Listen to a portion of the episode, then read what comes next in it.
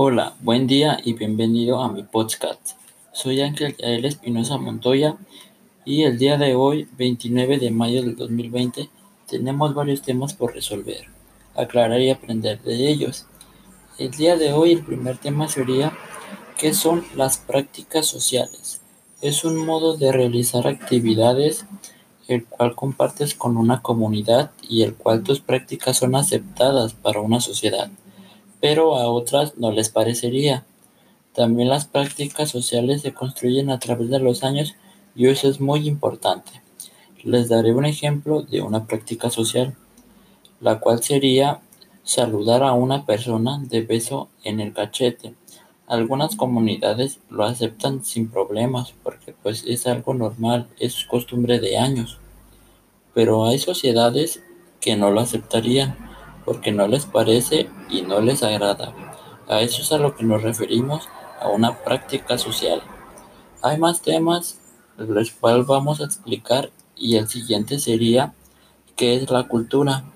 Cultura se refiere al conjunto de bienes materiales y espirituales de un grupo social transmitido de generación en generación, a fin de orientar las prácticas individuales y colectivas Incluye lengua, procesos, modos de vida, costumbres, tradiciones, hábitos, valores, patrones, herramientas y conocimiento. Un ejemplo de este tema sería la cultura mexicana, como el Día de los Muertos, que el día 2 de noviembre las personas ponen un altar en casa y van a visitar a sus difuntos. Eso sería la cultura. Hasta aquí sería este tema. El siguiente tema a resolver o analizar sería por qué es importante saber sobre la cultura. Y esto sería porque la cultura es nuestra identidad, es parte que está dentro de nosotros y de la que nos rodea. Es parte integral de nuestro ser, define la forma en que tratamos a las demás. Eso sería este tema. El siguiente tema sería eh, por qué es importante entender la comunicación humana en temas sobre la administración de empresas. Bueno, yo para este tema les recomiendo una película la cual su nombre es El Método. Les voy a contar un poco de qué se trata esta película y en qué consiste.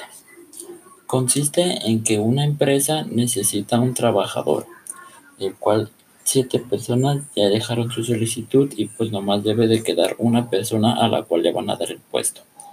Para esto hacen una reunión y de ahí ven cuál es la mejor persona a elegir. Ahí es como uno puede resolver y ver la comunicación de las personas, su comportamiento y cuál sería la ideal para el puesto. Hay muchas razones por las cuales no te pueden dar el puesto, porque ya sea que seas una persona insegura, agresiva, indecisa, traicionero o muchas más cosas. Por eso es que hay que ser personas muy estrategas e inteligentes. Esta sería la película El Método. Te la recomiendo, está en YouTube. Véanla, está muy buena. Otro tema que tenemos por aquí es la de ¿qué te dejó el COVID-19 y la cuarentena como persona en relación a la responsabilidad de aprender, de formar, de aprender de forma más autónoma que si hubiéramos podido concluir el semestre de manera presencial? Pues me dijo que si uno quiere un logro se debe de esforzar cada día sin ayuda de nadie, ser, ser independiente tener paciencia, el saber que sí se puede trabajar y todo se puede aunque estemos en tiempos difíciles. Esto es no rendirse y seguir adelante.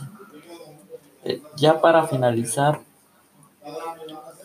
la siguiente pregunta sería, en una escala del 5 al 10, ¿qué puntaje crees que te mereces si tomas en cuenta la disposición de trabajos y seguimiento de nuestra materia? Yo creo que me merezco un 8, de un 8 a 9, porque creo que sí he dado seguimiento a mis trabajos como debe. Bueno, eso sería todo por el día de hoy. Gracias por escucharme Este sería mi trabajo. Mi nombre es Ángel Yael Espinosa Montoya y me despido.